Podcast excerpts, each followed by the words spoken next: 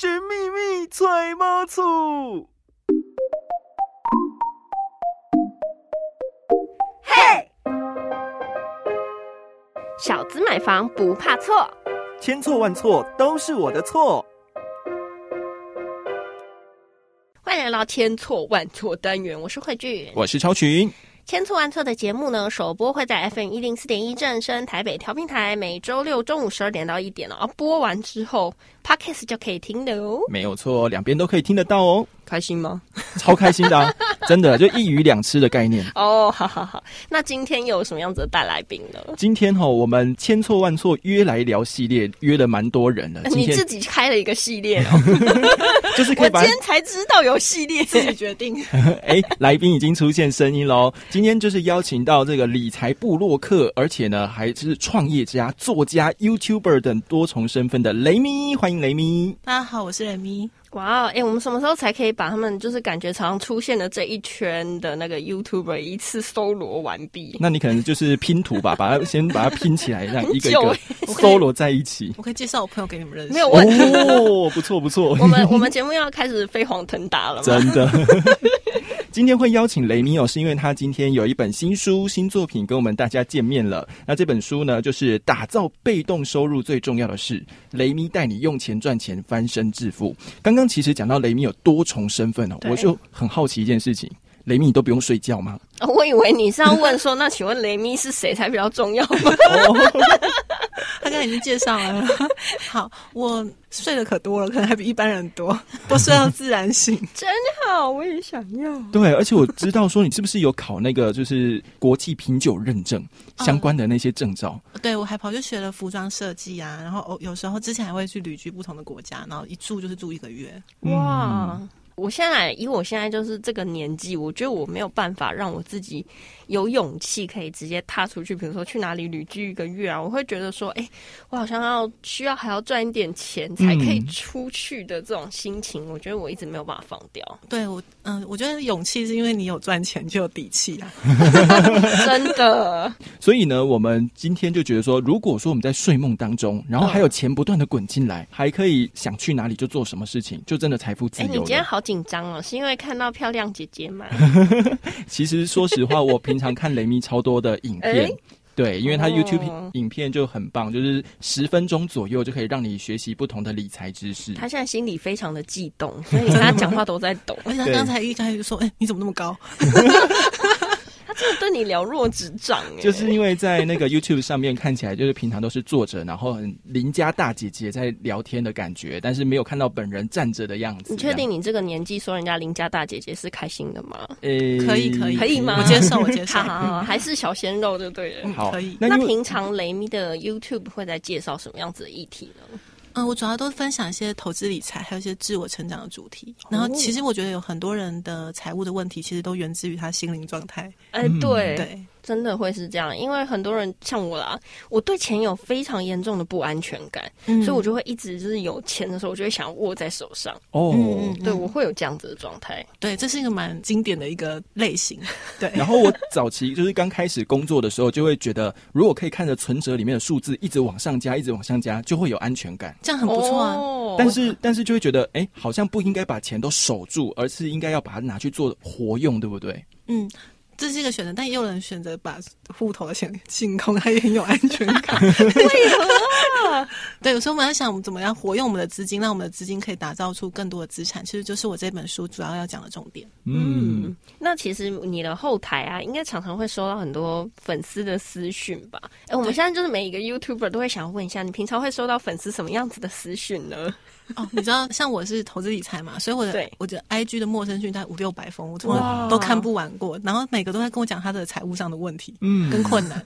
所以后来我就开始了一个财务顾问的这个服务，这样子。然后，但是我的时间很有限，所以我也一个月顶多只能服务大概十五到二十个人。嗯，哎，其实这样子下来也是蛮多人。就是你会听到很多的人生，然后对于他们的金钱观都大概有点了解，然后都发现大家好像都会有一些通病。对，而且归类起来最常问的问题会跟什么有关系呢？我觉得，嗯，通常有几种类型。第一种就是他月收入比较低的，可能月入低于五万以下的人，然后他就会觉得他很难存到钱。嗯，的确，那的确很难存到钱。难在那个阶段，可能就是要先投资自己，然后想尽办法可以提高自己的收入，或者是可以创造不同的业外收入，对，然后来让自己的整体收入提升。那到了另外一个阶段，可能是收入比较高，五万到十万的人，那他可能已经开始有一些资金了，可以来做投资股票，那可能就会有一些基本的股票投资的问题。但我最怕遇到的问题是，有些人被骗了，他就问我说：“我被骗了吗？”通常他们这样问我的时候，其实就是他们已经知道自己被骗了，对，只是不愿意去面对而已，不想面对，嗯，好伤心哦。对我最怕这个问题了。其实我自己很有感呢，就是在那种五万块以下收入的时候，你真的会觉得天哪，我我的人生就这样子。吗？的那种迷茫感，可是我必须说，其实很多时候你真的需要有勇气去投资自己，因为我觉得你每个月有没有看到那个存款净空的感觉，其实真的很可怕。对，因为我自己在活动公司上班的那一阵子，就是他学东西学的非常非常快，可是相对来说薪水就是因为我是北漂族嘛，所以还要 cover 掉自己的住宿费，每个月的钱我几乎哦真的是快要见底哎，哇，我就会觉得天哪，这种这种生活非常。非常的焦虑，可是当你学习到东西之后，你就有底气。这对对，我觉得就是底气。跳槽。对，然后去找就是可能你符合你心中心目中薪资的那份工作。嗯，对，所以其实我蛮建议，就是如果是社会新鲜的话，先累积自己的专业能力，反而是最重要的。先拉高自己的主动收入，是我第一本书讲的。嗯，对。然后第二本书呢，我们就专注讨论被动收入怎么创造。嗯，那其实我自己在看雷米的这个节目当中，其实对某一集蛮有感觉的，就是他有提到说可以去帮自己，有点像类似抽签，然后有钱的。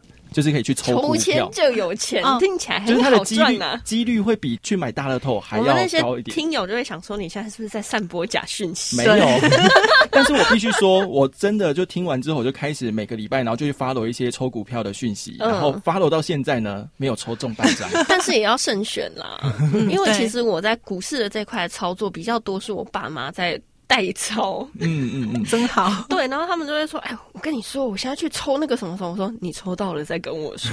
”因为其实我觉得，我常常讲说，资讯的落差就是财富的落差。嗯，像刚才超群提到的，就是那个股票抽签嘛，其实就是很多上市公司他们要增资的时候，或者上市的时候，他们就会提供一个很优惠的股价，对，然后比市价低于非常的多，所以你基本上就是现抽到就现赚。然后我通常会建议大家，如果要抽的话，可以抓一个。嗯，安全的边际大概抓个十帕、二十帕左右的利润的空间，你再去抽，这样子才比较不会。呃，它一上市，然后就跌到一个原本 比原本更低的价钱，那就反而会有损失。抓这个十趴的空间的意思是什么？因为跌停板好像是十趴嘛，对，就是一天之内不会跌超过十趴。而且因为你那个股票抽到到你拿到那张股票是有时间落差，对，会有时间差，我们要保留一点安全的边际。嗯，了解了解。对，好，那第一本书是创造主动的收入，对，那第二本书创造被动收入，为什么会有这个这样子的安排呢？嗯，其实主动收入就是用时间还有劳力赚钱嘛。那被动收入呢，其实它就是资产管理收入。对，所以其实第二本书它的关键是在打造资产。嗯，所以只要你只要够了解被动收入的本质，就是资产管理收入之后，就比较不容易被骗。就是外面有非常多的资金盘啊或诈骗，都会跟跟你说，你只要什么事都不用做，给他钱，他就会。打造被动收入，没错，对，打造他的被动收入。对，所以呢，所以我呢，我希望透过这本书的分享，可以让大家更了解被动收入的本质。然后这样子一来的话，就可以为自己打造被动收入，再也不容易陷入骗局。我觉得很多人在看这些理财书的时候，其实都会很害怕。像我一开始打开这本书的时候，我就发现里面有一些公式，然后我最开始数字太多。对，因为我就是一个数字很逊的人，我只要看到数字，我就开始想要睡觉。嗯。然后我就想说很紧张，就是我打开这本书会一开始有点紧张，可是我后来就发现说啊，没那么恐怖啦。对对，其实那些东西都是非常基本的概念，我觉得就是很适合，就是像我们这种。刚开始可以存钱了，开始有一点点理财的资本的时候，可以开始去了解什么是 ETF，什么是股票，什么是各种的理财的工具到底是什么？我觉得就很适合。你知道理财需要的数学程度就是加减乘除，但是是小学数学的程度哦。就连我房地产投资的章节里面分享很多种房地产套利的方式，对，也都只有小学数学的程度。我们没有学什么三角函数，没有学微积分，所以大家可以放心的阅读这本书。那这边我就要问雷米啊，就是。就是在创建被动收入是需要一个过程的，那那个过程会很轻松吗？会不会有人说什么躺着就真的能够让钱滚进来这样子呢？嗯嗯，我自己在书里面有写说，打造被动收入主要会有三种阶段。第一个是计划阶段，大概百分之十的投入；第二个是打造阶段，要百分之八十的投入；第三个是维护阶段，也就是我们的收成阶段，也是百分之十的投入。嗯那大家都只看到结果，就是我们的收成阶段或维护阶段，对，所以会觉得哦，被动收入好轻松哦。可是事实上，在打造阶段的时候，大部分的被动收入打造的过程都比上班还要辛苦哦。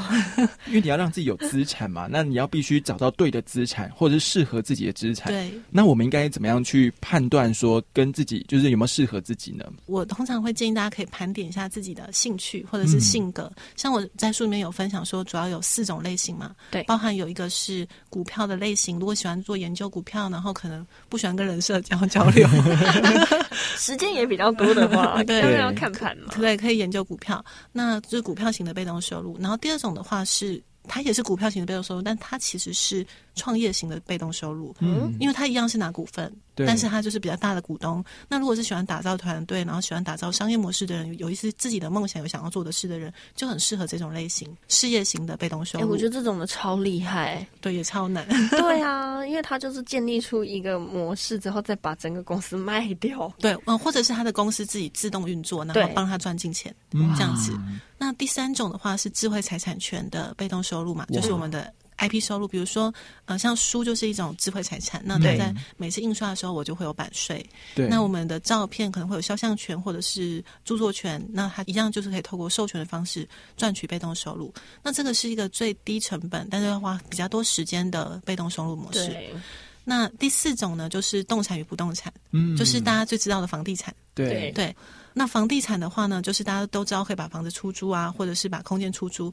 但是其实我有讲到动产或者是其他东西的话，其实包含了，比如说，嗯，像我就知道有人是把汽车拿来租给计程车司机，嗯，然后可能一天收个七百块租金了，一个月有两万一的被动收入。对，那或者是有的人选择是把一些生产工具租给别人，比如说我是摄影师，我租。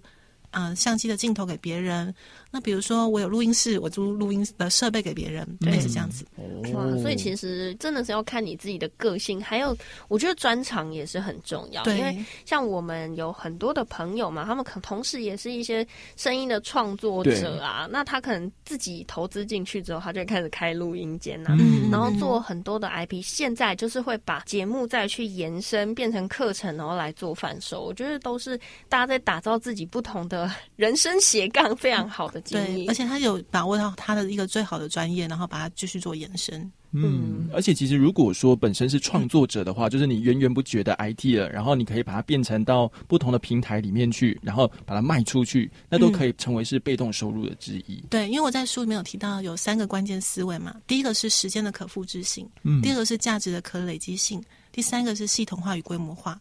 那时间的可复制性其实就像是我们写一本书，可是它可以复制好几本，然后录一个影片，它可以给好几万个人看，嗯，那就是时间的可复制性。我不用一直重复的做这件事，才能给那么多人看。对。重复的销售它，那接下来就是价值的可累积性。其实我在书里面有特别提到，就是说，其实除了我们的创作以外，其实我们的工作的选择也可以选择价值可累积性的工作。哦，比如说，有的人他会选择一些免洗快型的工作嘛，那他可能做了之后，他的职涯没办法做有效的累积。对。但是如果你有意识的做选择，比如说像我自己，可能以前是工程领域，那我一开始是做软体工程师，那我后来发现，如果我再懂一点硬体，我软硬兼修的话。我的价码呢就会直接翻倍，对，那就是在同一个专业领域里面生根，然后让我的职涯的价值产生了累积。然后之后呢？假设说我跨足了行销领域，或者是我跨足了金融领域，然后我做了 FinTech，也让他做了一个整合。对，那我的价值就会在水涨船高。可是如果说你今天，比如说你今天呃卖卖面包，然后隔天呢去打扫房子，然后可能就做一些可能相关性很低的一些工作，在你的职涯上没有累积的话，那也会非常的可惜。哎，这真的是这样，就是把自己的职涯再拉第二条曲线起来，然后让它变成是结合你前面的经验，或者是呢结合到人脉。其实，在雷米的这本书当中也有提到。到人脉的重要性，但是其实你一开始是不太相信人脉的，可以跟我们分享这个过程吗？OK，好，就是我国中的时候啊，就是我的国文老师就是说，他最讨厌那种靠关系成功的人。嗯，然后后来我那时候就说，对，最讨厌这种人，走后门，想到就讨厌。然后我就从小就是信奉了这件事情，一直长大。然后直到我出来做生意，或者是我开始工作之后，我才发现，能够靠关系的人。你要想，他是平常就有在经营关系的人，对啊，而且一定是平常就与人为善的人，愿意去帮助别人的人，他才会有好的人缘，别人才愿意帮助他。再来就是他的实力也不能太差，因为如果落差太大，别人也帮不上忙。嗯，所以一定在他的实力在差不多的情况下，他又有好的人缘，才让他更容易获得成功。嗯，所以其实是对人脉这件事情有不同的领悟了。没错。而且就是把它再累积起来，就真的是结合你所有会的，然后你曾经做过的跟累积过的。所以说呢，雷米就会建议小资主在自己的职场上面可以创造自己的可累积性哦。那因为我们是千错万错嘛，所以我们要谈跟房子有关系。所以我们现在终于回来了，终于聊到房子是吧？可是我觉得买房之前理财是很重要的。对，我们现在先把前面基础打好，你才有钱买房啊，我们才可以创造用房地产创造被动收入。只是我觉得雷米在存钱的过程中，你会。建议小资主在买房会先以这个预售屋开始起步，对不对？其实我没有很强烈建议说一定要是从哪个开始，只是因为我当时的状况是我的人生规划，因为我还很年轻，然后工作的地方会一直转换，对，所以还没有办法很快的负担房贷的压力。嗯，所以在我那个阶段的我呢，可能比较适合预售屋。但是我遇到有蛮多人，他们其实是想要买房，是因为他们已经准备要结婚成家了。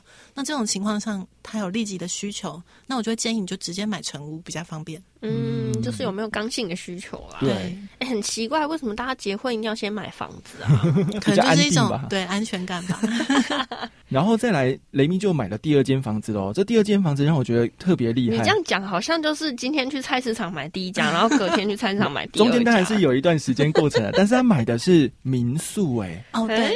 其实我是买了是一般的房子，但是把它整理之后，把它变成民宿，然后再用再放到 Booking.com 啊，或者是 Airbnb 上面招揽客户。但比较麻烦的是，因为民宿要申请民宿的登记，对，所以我那个房子买了之后，有整整半年是不能营业的，我就一直付房贷，然后等到那个半年过后，等到那个合法的民宿登记下来之后，才能够进行营业。没有，我觉得雷米算是很有良心 哎，现在很多人对啊。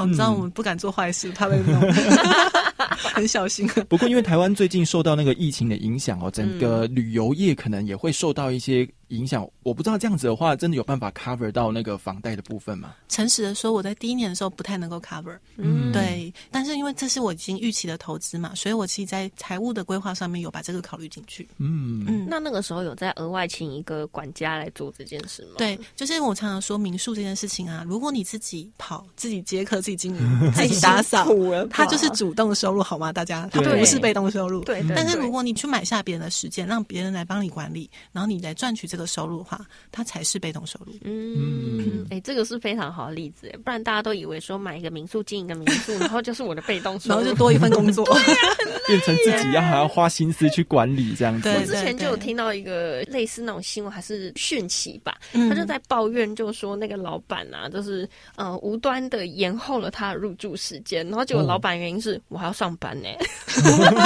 真的假的？我就在加班啊，不然你要怎么样？原来如此。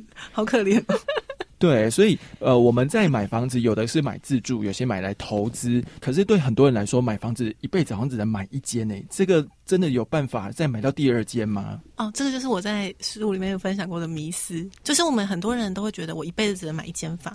所以你就会辛辛苦苦赚了钱，然后去买了房子，然后一直还房贷。嗯。可是如果你不要把房子当做这么不可变动的投资的话，你换个角度来看待它的话，你会比较容易买到房。比如说像我自己一开始能力有限的时候，我就买总价可能一千万的房子。对。因为我不可能一次到位嘛，而且我一开始是一个人住，或是我后来可能有对象的时候是两个人住，嗯我不可能一次就要买到一个非常大平数，一个一整个家庭能够容纳的量。所以我们可以分阶段进行。那等到我的生活需求改。变了，可能就可以把第一间房子卖掉，然后买第二间，或者是那时候我的收入可能也提高了，我可以保留第一间，把它租给别人，然后再买第二间，都是可以做的选择。哎，我觉得大家会害怕的点是说啊，就是觉得说，哎，我今天买了第一间之后，嗯，怎么有办法再去负担第二间呢？我觉得中间这个 gap。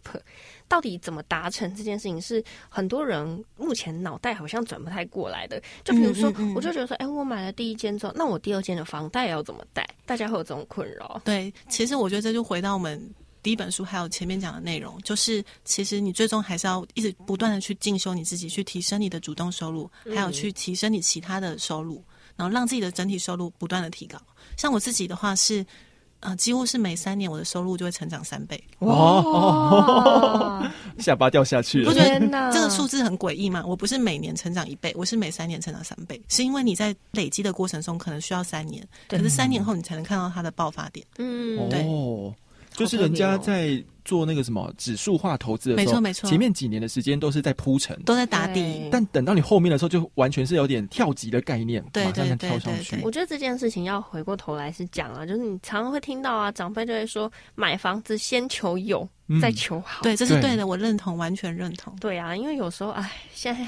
讲着讲着又想哭了吗？没有啦。而且我们很辛苦，买房的目的不同，也会决定我怎么去跟银行谈条件。假设说，如果我这房子是为了投资然后出租的，那我很有可能会跟银行谈宽限期长一点，然后贷款年限可能三十年更久。对，然后每个月摊停的钱呢比较低，那这样子我就会有每个月有正现金流。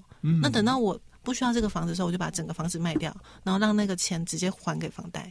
所以就等于是说，我就会直接有新增一个现金流，但是我不需要一直去还那个房贷。嗯，但是如果这个房子是自住，然后你觉得未来你是想要长期持有的话呢，那可能就可以呃用本利摊还的方式呢，慢慢的把房贷还清。嗯，所以其实也是看你的功能，对，就会去选择说，哎，你现在这个投资到底是要投资，还是用自住的角度去还这个房贷？只是我们在跟银行谈判的过程中啊，他如果觉得哦你是投资的，他不会觉得要用更多的那个条件来去审核你吗？嗯，一定会，不否认。对，但是我们来想一下银行的心态。嗯，银行就是一个靠钱赚钱的一个公司嘛。对。那他的赚钱的方式就是利息，所以他要的是什么？他要赚到利息。对。所以他们只要你是有个有财力、有资产的客户的话，然后可以让他稳定的赚取利息，基本上他们是很愿意借钱给你的。也是哎，嗯，毕竟这么好的摇钱树也不好找。是，但是因为现在哈政府呢常常会有一些风声啊，或者是关于打炒房的一些嗯一些政策出来。那我们现在在房地产投资的这方面还有利可图吗？哎呀，哎呀，这个话题有那么敏感？说到炒房这件事，我们名下一两间房炒得起什么东西呢？说真的，真真的要炒炒那一百万也没有什么好。就是其实真正在炒房的，从来都不是一般的民众，真正在炒房的，就是。政府啦，整个都市计划嘛，或者是整个建商，他们会群聚，然后去公定一个价钱，然后去推估未来可能的价钱嘛。所以其实只有我自己诚实说啊，我自己觉得只有建商或政府单位有能力炒房。我们一般的小老百姓，你就算名下一两间房、三间房，你能炒得起什么？有啦，小老百姓有办法炒得了房的原因，你知道什么吗？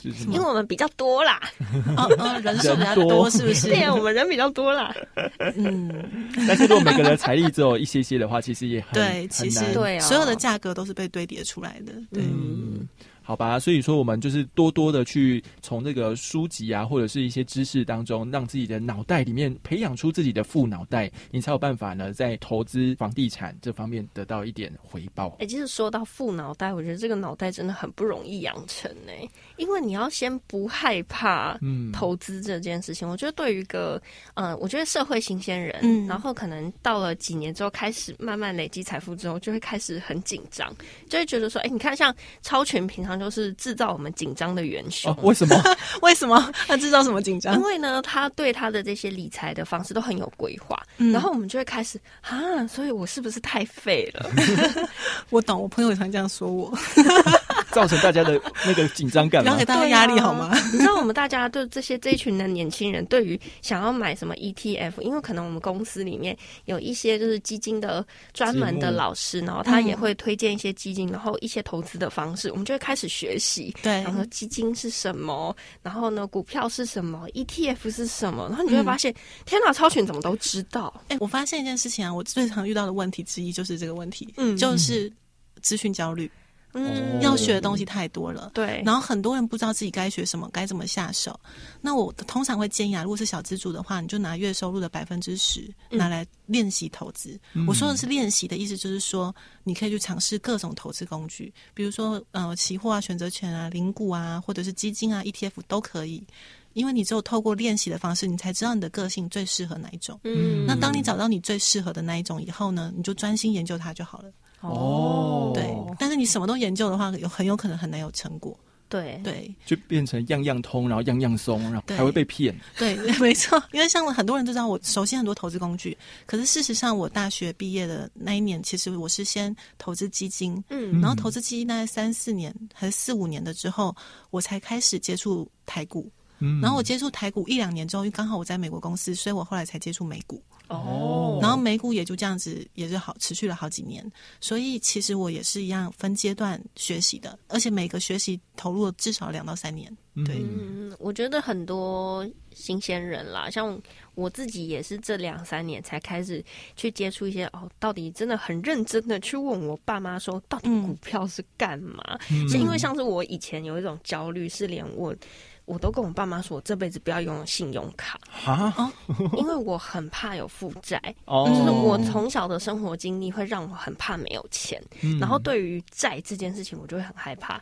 然后可是，一直到现在，我才真正明白哦，信用卡到底是什么，股票是什么，基金是什么。之后，我就开始觉得，好像可以再慢慢的做多一点点的尝试。对，而且对负债的想法，有钱人跟一般人想法不太一样。真的，一般人会觉得负债是一种压力嘛？对。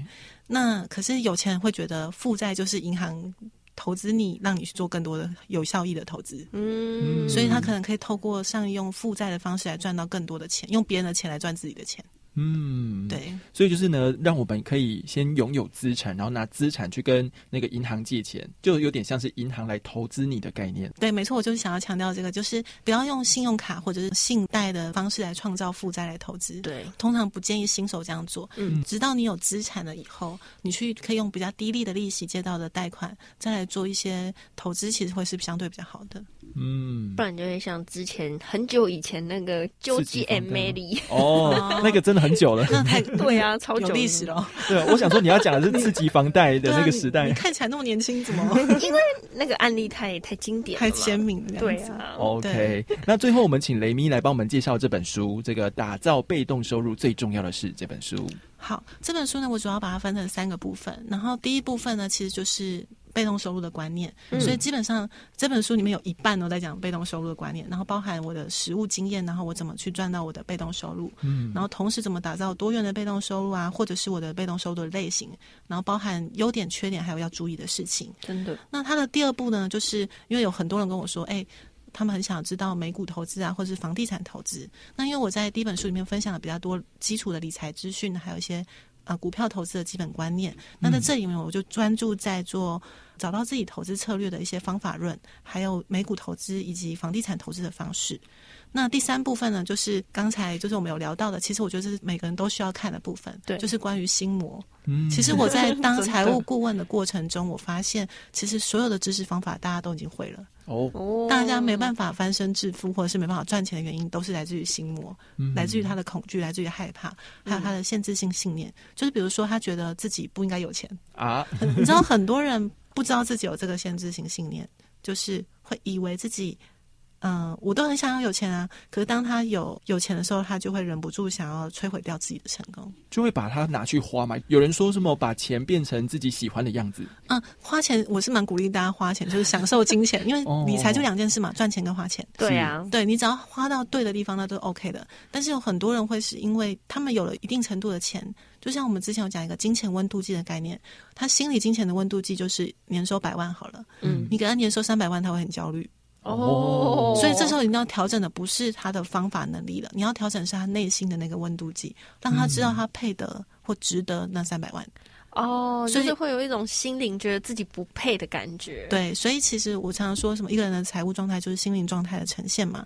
所以如果说我这边有提到几个迷思是大家常常问我的，第一个就是我怎么都赚不到钱，或者是赚钱一定很辛苦，嗯，或者是嗯一分耕耘一分收获。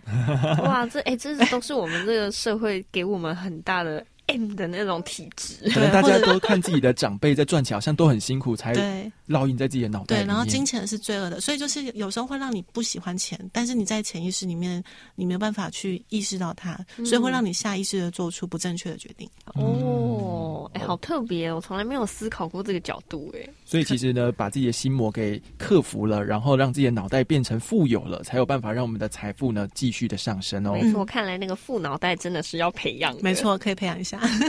我觉得大家出这些书真的是在做功德，哎，你知道为什么吗？因为版税其实一喵喵嘛。哦，对，没错。可是我觉得他带着很多年轻人从开始的理财小白，然后一路一路开始尝试，然后呢，甚至最后可能会有一些资产。嗯，可以就是再交由给你们去帮忙做一些打理。其实我觉得这个循环是很好的。如果我之前有遇过一个还蛮成功的律师，他就跟我讲说，我们其实现在在做的事情就是一个善的循环。对，我觉得有时候就是你透过你自己人生当中，呃，提供给别人一些帮助，然后用自己的专业啊、经历啊去提供给别人帮助，但不求回报的时候，有时候这个善报就会跑回来了。对，没错。我之前他讲说，遇到问题就是人生最开心的事，因为你解决了自己的问题，你就成长了。你解决别人的问题，你就赚钱了。哇，太好啦！OK，今天千错万错，谢谢雷咪，谢谢谢谢大家。好了，那今天的节目呢，就到这边告一段落啦。我们下次见喽，拜拜拜拜拜拜。